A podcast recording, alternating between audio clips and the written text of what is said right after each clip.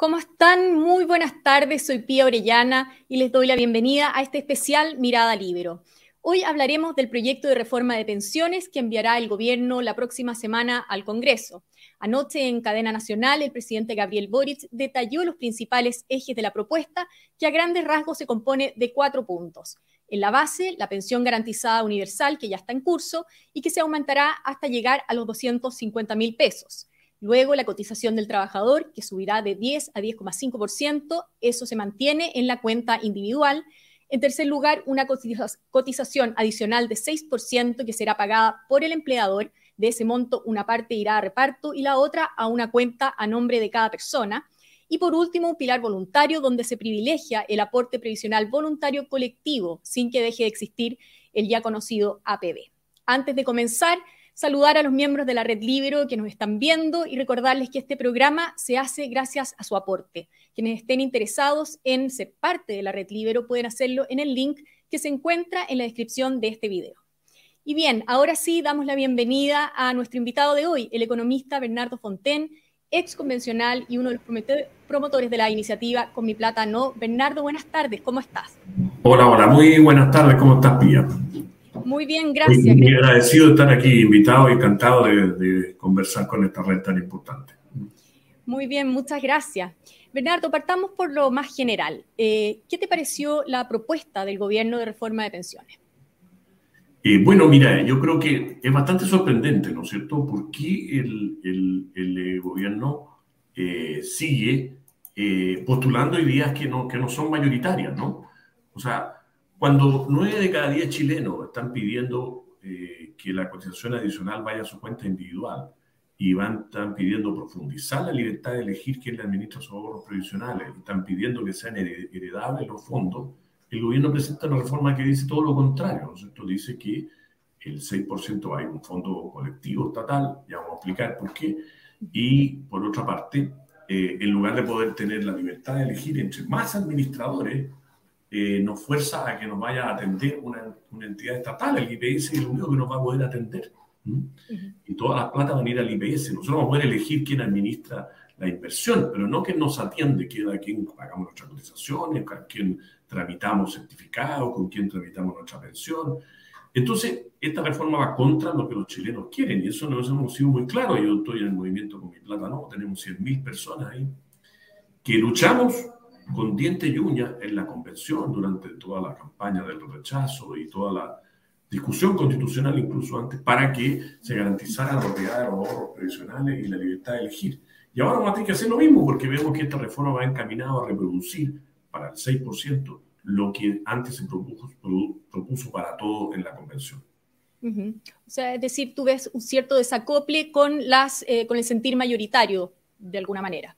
Totalmente, totalmente, ¿no? Y con el sentido común, lo que los trabajadores saben que ellos, eh, con su esfuerzo, son los que generan sus cotizaciones, la del 10% y también la del 6%, porque ahí el, el, gobierno trata como de engañarnos, ¿no? Decir, oye, pero si el 6% lo van a pagar los empleadores. Claro, efectivamente lo van a pagar legalmente los empleadores, pero ¿quién va a asumir el costo? Porque fíjate que el sueldo también lo pagan los empleadores. ¿Y de quién es el sueldo? Es de los trabajadores. Porque si el trabajador no, no está trabajando en esa empresa, el empleador no va a tener que hacer esa cotización. O sea, esa cotización nace del esfuerzo de cada empleador y por eso de cada trabajador. Y por eso que el trabajador tiene que ser quien se beneficia de esa cotización. Y lo que sabemos es que si la cotización adicional de ese 6% va a la cuenta individual de cada uno de nosotros, las pensiones van a subir hasta 60%.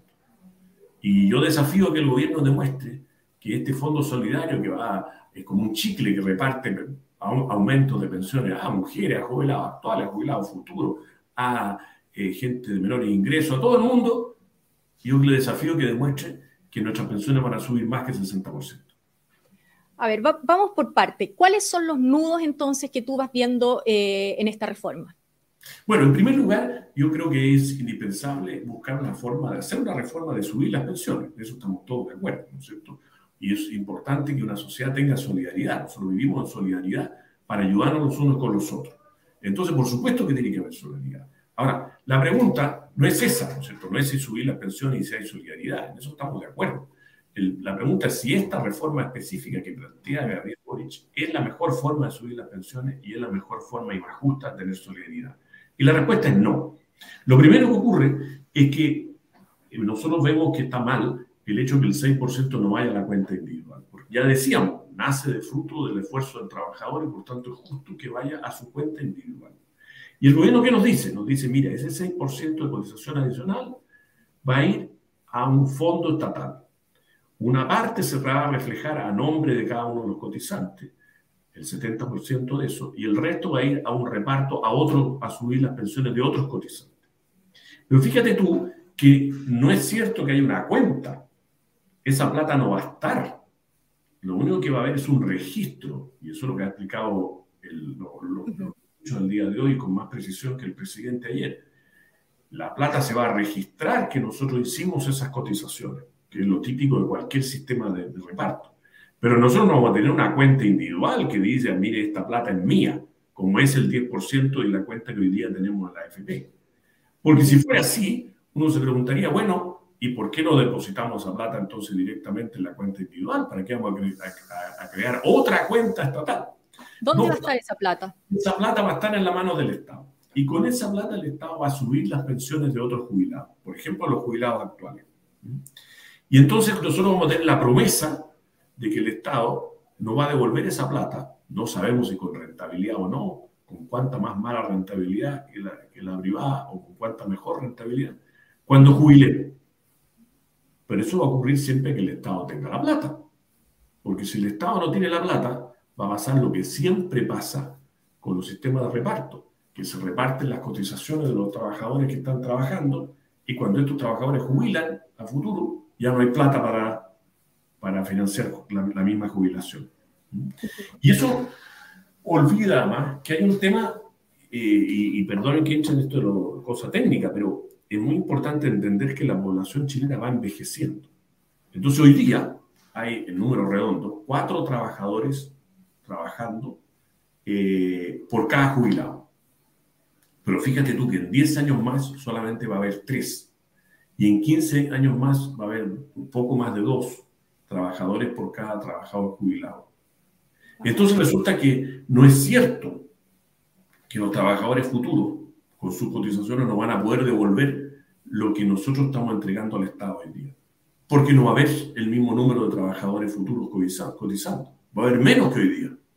Entonces, esto se vuelve infinanciable. Esto es un esquema eh, de estafa piramidal, digamos, donde los que están hoy día jubilados van a recibir un aumento de pensiones, pero a futuro, cuando nosotros jubilemos y cuando nuestros hijos jubilen, ya no va a haber plata para mantener la misma pensión. Eh, entonces, esto no lo ha explicado el gobierno. El gobierno no ha explicado cómo va a financiar a futuro mantener el aumento de pensiones que está prometiendo para los jubilados actuales cuando va a haber menos trabajadores cotizando. ¿Y cómo va a afectar eso a, a, las pensiones de los futuros jubilados? O sea, ¿quiénes pierden? Porque esto hoy día parece una, una, receta mágica, ¿no? El gobierno, los ministros, todo eso, todas las pensiones suben, pero cuando yo reparto, si yo tengo 10 chocolates y reparto chocolate, le quito uno y le doy a otro. Hay unos que quedan mejor y otros que quedan peor. Aquí lo que va a ocurrir es que van a quedar mejor los jubilados actuales y van a quedar peor los que vamos a jubilar a futuro. Por lo tanto, no es sostenible en el tiempo. ¿Eso es lo que plantea? No es sostenible en el tiempo. Perfecto. Segundo, tampoco es justo. Porque fíjate que los mismos números que muestra el, el gobierno dicen dos cosas. Uno es que, por ejemplo, una persona que cotiza regularmente, te voy a poner el caso, un contador, por ejemplo, para poner a alguien de ingresos medios, eh, que cotiza regularmente todos los, todos los, eh, todos los meses, porque es empleado de una empresa, le va a terminar traspasando parte de sus cotizaciones a un contador que gana lo mismo, pero que trabaja en forma independiente, que trabajó 10 años en una empresa, cotizó por 10 años y después no cotizó más. Fíjate que injusto. ¿Por qué un trabajador que está, que cotiza permanentemente, le va a pasar cotizaciones a un trabajador que cotiza en forma esporádica? ganando lo mismo. Eso es lo que, lo, que está prometiendo el, gobierno. El gobierno, por ejemplo, en su ejemplo que, puso de una persona que gana el salario mínimo, muestra que la pensión va a subir 40% aproximadamente para el que, eh, este, para el que cotiza regularmente todos los meses y 50% para el que cotiza en forma esporádica. Eso no, parece razonable, ¿no es cierto? Y en ninguno de los dos casos reciben el mismo aumento de pensión que si fuera su cuenta individual. Porque si fuera la cuenta individual el 6% de cotización adicional, matemáticamente, para alguien joven, que son los ejemplos que puso el gobierno, alguien que está partiendo la cotización, su pensión subiría 60%, porque la cotización sube de 10 a 16%, como el 6% de aumento de cotización es el 60%, sube matemáticamente 60% la pensión, cualquiera sea la rentabilidad, cualquiera sea el número de años que cotice y, y cualquiera sea el número de años que vivan. Siempre va a ser 60% mejor que si hubiera cotizado el 10%. Entonces, el, el, gobierno tiene que demostrar que su reforma sube la pensión para todos más que el 6% de pensión, de, que si el 6% va a la cuenta individual. Y eso no va a ser así. Entonces ahí se va a caer este castillo de naipes. Con respecto también al 6% adicional, hay quienes dicen que fomentaría la informalidad laboral, eh, que termina siendo un impuesto al trabajo. ¿De qué otra manera cree usted que debiera financiarse eh, la, las pensiones eh, en Chile? Bueno, eh, eso es muy importante. Más que un impuesto al trabajo, es un impuesto al trabajador. Porque esta cotización es del trabajador. Ahora, a mí me parece que es más justo eh, aumentar la PGU, que esa es la parte buena que tiene la reforma, ¿no es cierto? La, la, reforma está prometiendo subir la PGU. ¿Qué es lo que es la PGU? La PGU es la pensión garantizada universal. A fines del gobierno del presidente Viñera, en febrero de este año, cambió totalmente el sistema de pensiones. Porque ahora tenemos un sistema de pensiones nuevo, un sistema de pensiones que se basa primero en que el 90% de los, de los pensionados debieran recibir 193 mil pesos de pensión base, de pensión garantizada universal. Eh, sobre eso, los que hayan cotizado, obviamente tienen la pensión producto de su ahorro y sus cotizaciones acumuladas. Entonces, eso es una excelente medida, porque en el fondo pone un piso para todos, ¿verdad? Incluso para los que nunca cotizaron. Ahora, el gobierno está, planteando subir ese piso de 193 a 250 mil pesos. Lo cual es una buena idea siempre que exista el financiamiento, evidentemente, y financiamiento puede haber. Entonces, resulta que eso haría subir este piso. Y eso es más justo, es más justo subir las pensiones a través de la PGU. ¿Por qué? Porque la PGU, que la pensión garantizada hasta universal que le llega al 90% de menores ingresos o deja fuera al 10% más rico, en está financiada con impuestos. Y los impuestos los pagamos todos y pagamos más los que más ganamos. Entonces es más justo, es más solidario de verdad aumentar la PGU, que porque se financia con impuestos que las pagamos todos, hay más los que más ganan más, que aumentar las pensiones con la plata de los trabajadores. Y eso es lo que está planteando el gobierno con el Fondo Solidario del 6% de cotización adicional. Sacar cotizaciones de los trabajadores actuales y pasárselas a los jubilados. Eso subir las pensiones con la plata de los trabajadores. Eso me parece que es más injusto porque es una solidaridad solamente entre trabajadores. Yo prefiero una solidaridad de toda la sociedad, porque toda la sociedad es la que paga impuestos. Y esa es la forma de subir de forma justa eh, y conveniente las pensiones, a través de aumentar la pensión garantizada universal. Usted mencionaba justamente la pensión garantizada universal como un aspecto positivo de esta reforma. Eh, ¿Qué otro aspecto eh, planteado le parece positivo? A mí me parece positivo que nosotros pa, pa, pa, podamos elegir entre más gestores de inversión. La reforma dice, mire, usted para atenderse, para pagar sus cotizaciones, para cobrar su pensión, para pedir un certificado de, de, de renta, va a ir a pedir un crédito, para con, con, eh, solucionar una consulta, para pagar, pagar cotizaciones atrasadas, para este, recibir una asesoría profesional, solamente se va a atender con el Estado. Eso me parece pésimo. Eso es un monopolio estatal que solamente puede ser malo. Todos los monopolios conducen a que sean caros, al servicio sea malo y sean abusivos. Y en este caso es peor porque con el abuso del Estado, ¿a quién le vamos a reclamar? Pero lo que sí está bueno es que la reforma permite que nosotros escojamos quién nos gestiona la, los ahorros previsionales, la inversión misma, ya no solo entre los siete compañías que hay hoy día, sino entre muchas más. Bueno, pero eso se podría obtener, hacer lo mismo en la, en la, en la estructura actual o en la estructura que yo propongo, que es cambiar la ley actual para permitir que haya muchísimos administradores privados y por, suerte, por cierto que hay uno estatal. Habrá gente que le guste que el Estado le administre y yo creo que tiene que existir esa opción, tal como existe en el, el mercado bancario, Banco del Estado. Otro aspecto que, que, se ha conversado es que se ha dicho que, bueno, se va a poner fin a las AFP y que con eso los cotizantes se ahorrarían las comisiones que éstas cobran. Al mismo tiempo, se creará un ente público, como conversábamos, que es el, el, Administrador de Pensiones Autónomo, APA, que se financiará con impuestos, según han dicho las autoridades.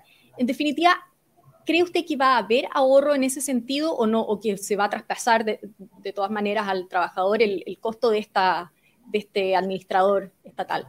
Bueno, eso es otra parte que el gobierno no ha logrado demostrar, ¿no cierto? ¿Dónde van a venir esos supuestos ahorros? Porque lo que es cierto es que hoy día la AFP atienden a 5 millones de personas al mes que van a las sucursales y aproximadamente 6 millones de personas que se atienden por teléfono y por las páginas web.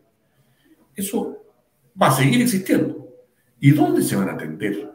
Si el Estado no tiene más sucursales, el Estado ya está atiborrado de gente en la oficina de, de, Chile Atiende y en la oficina del IPS. O sea que o el servicio va a ser tan malo como las listas de espera de los hospitales, o el Estado va a tener que crear mucho más sucursales nuevas. Y si va a tener que crear nuevas sucursales nuevas y tener más gente que atienda, bueno, entonces va a reproducir los costos de la actual AFP. Porque al final alguien tiene que recaudar, alguien tiene que perseguir a los, em, empleadores frescos que no pagan las cotizaciones y alguien tiene que pagar las pensiones, alguien tiene que atender a los clientes y alguien tiene que emitir los, los estados de cuenta. Eso cuesta. Entonces, eso le va a costar y el Estado va a cobrar de todas maneras por eso. O si no, se va a quedar con un pedazo de la rentabilidad y nos va a hacer que nuestros fondos renten menos. Pero de alguna parte tiene que salir esa plata. Y por otra parte, va a estar la gestión de administración de inversiones, digamos, la parte de invertir los, los ahorros que lo van a poder hacer privados o, o, dos entidades públicas que va a haber al efecto. Bueno, esas entidades públicas y los privados también tienen costos y van a cobrar. Entonces todo esto es como medio fantasioso de que si yo hago lo mismo, pero de otra manera, me va a costar menos. Eso es como imposible, si estoy haciendo lo mismo que antes. Ahora, a eso se suma que a mi juicio es falso que las AFP van a, van a desaparecer lo que va a pasar es que van a mutuar, ¿no? van a dejar de atender público, van a aliviarse de todas las responsabilidades que tienen hoy día, de asegurarse que no se pierda la plata, de, recobrar la, la, de recaudar la, la, cotización y perseguir a los porfiados que no pagan, de mantener los estados de cuenta, de atender todas las consultas que estos 5 millones y estos 7 millones por 6 millones de personas por, por, por, por vía remota eh, eh, hacen se van a aliviar de toda esa carga y toda esa responsabilidad y van a solamente poder administrar plata, administrar la inversión, me refiero, hacer las inversiones. De manera que las van a poder mutar a eso, no van a desaparecer y van a, a, aliviarse además de toda esta carga administrativa y de responsabilidad que es la más pesada. Entonces al final, esto ni siquiera es verdad que van a desaparecer las AFP, solamente van a cambiar. ¿Y qué va a pasar además con esas eh, personas, esos miles de empleados de AFP que van a perder su trabajo? ¿Hay luces eh, de parte del gobierno respecto a eso, de acogerlos por otro lado? No, el gobierno no se ha hecho caso de eso. Entiendo que hay 7.000, por lo que he leído en la prensa, eh, empleados que saldrían, ¿no es cierto?, eh, de la industria de la AFP y no veo, salvo que el Estado lo, lo contrate a alguno, pero es que va a haber ahorro, cosa que a mí no me cuadra, pero si fuera a haber ahorros, quiere decir que no van a contratar los 7.000 empleados y van a, a, engrosar la fila de los cesantes. Eh, la ex ministra del Trabajo, María José Saldívar, señaló que no se ven grandes diferencias con el proyecto de reforma eh, que se conversó a principios de año por este gobierno. Eh, eh, ¿Se ve alguna diferencia también respecto a que el plebiscito haya, eh, o el resultado del plebiscito más bien, haya hecho cambiar o haya hecho reaccionar de alguna manera al gobierno con respecto a lo que eh, estaba pidiendo la gente, por así decirlo? De acuerdo a lo que hay avances, pero hay avances, pero no lo suficiente. Hay avances respecto a lo que Gabriel Boric planteó en la campaña. Él en la campaña planteó primero que todo iba a ser estatal, incluido el ahorro acumulado, que todo iba a pasar al Estado Eh, pero como eso cuando era candidato a la primaria. Como eso no, no, no tenía ningún apoyo popular, después como candidato eh, a la segunda vuelta, este, no en la primaria, sino en la primera vuelta. Como candidato a la segunda vuelta, eh, el actual presidente Boric ofreció un programa en el cual eh, la cotización acumulada se mantenía en propiedad de los trabajadores, pero toda la cotización, el 10 y el 6% eh, futura, iba al Estado. En la convención, que esta fue la convención de Gabriel Boric, el 73% de los constituyentes respondían a Gabriel Boric, eh, también intentaron capturar los ahorros acumulados o si no, en su defecto, capturar para el Estado las cotizaciones. Ahora tenemos un, paso menos que lo que quisieron en la convención y en, el programa de gobierno, que es que el 10% seguiría en, en, manos de los trabajadores, eh, pero el 6% de nueva cotización pasaría entero al Estado. Pero hay un riesgo que también tenemos que considerar. No sabemos todavía la letra chica, lo conocemos el proyecto. Y a mí me preocupó mucho una frase que dijo hoy día la ministra del Trabajo en un matinal, que dijo que eh, el Estado iba a tener ventajas para administrar los ahorros previsionales. Como que no iba a cobrar. O sea, que de alguna manera tiene que pagar eso, sí que me tinca que va a cobrar a través de una menor rentabilidad. Pero si eso es así, se produciría una, una competencia desleal. ¿no? O sea, eh, el Estado tendría una enorme ventaja para atraer todos los ahorros previsionales. Y podríamos terminar nosotros con que al final teníamos una libertad de elegir nominal, una libertad de elegir aparente, pero la letra chica hace que no existan privados interesados en administrar los ahorros previsionales. Y por tanto terminemos todos en manos del Estado. Y eso es un peligro gigante, porque efectivamente para cualquier político de cualquier signo, ahora y en el futuro, es tremendamente tentador hacerse de los ahorros provisionales para poder financiar políticas públicas y ganarse todos los votos. Como este proyecto tiene ese germen, ¿no? El germen de decir, mire, en esta parte de los 6% de cotización adicional pasa la plata al Estado y el Estado entonces sube las pensiones actuales. Y eso es puro voto, subir las pensiones actuales. Bueno, que las pensiones futuras sean más malas, bueno, eso ya lo verá otro político ya no van a estar los, los, políticos actuales para, para reclamarle nuestra pensión. Bernardo, para ir cerrando, ¿qué viabilidad política le ve a esta reforma en el Congreso? Yo creo que eh, eh, la tiene muy difícil el, el, gobierno. Y yo no descarto que esto haya sido una movida para extremar las cosas, porque si uno ve la reforma tributaria, la reforma tributaria que está planteando el gobierno es una reforma muy radical, una reforma que castiga el ahorro, dramáticamente. Y el ahorro sabemos que es el combustible para que el país crezca, para que los sueldos suben y haya empleo y las pymes vendan más y haya más movimiento económico. Entonces uno se pregunta por qué la coalición de gobierno extrema las cosas. Cuando se trata de la, negociación constitucional, está extremando tratar de reproducir la convención que fracasó. Cuando se trata de reforma tributaria, una reforma tributaria extremadamente radical que castiga ferozmente el ahorro cuando se trata de la reforma de pensiones, una que el 6% no va a la cuenta del trabajador, sino que va al Estado, y además el Estado es, el operador único monopólico del sistema. Entonces dice, no querrá que rechacen todo esto, que la oposición rechace todo esto para culpar a la oposición de que no se pudo hacer nada. Porque nada de todo esto es compatible con el ambiente ciudadano. ¿no? Veamos la encuesta. La encuesta que sea da que muy mayoritariamente las personas quieren que el, el, la cotización adicional vaya a su cuenta individual y puedan elegir administrador. Entonces, ¿por qué no llega la gente? Eso es lo, raro.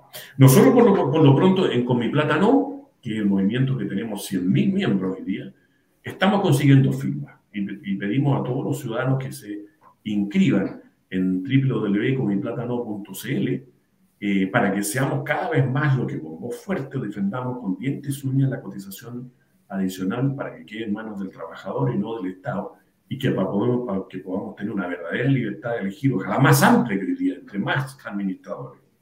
Y por supuesto los fondos sean heredables.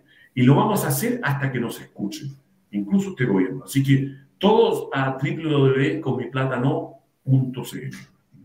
Perfecto. Bueno, Bernardo Fonten, muchas gracias por haber estado esta tarde con nosotros y también saludamos a quienes nos están viendo, especialmente a los miembros de la Red Libero. Bernardo, muchas gracias, que estén muy bien y a ustedes será hasta una próxima oportunidad.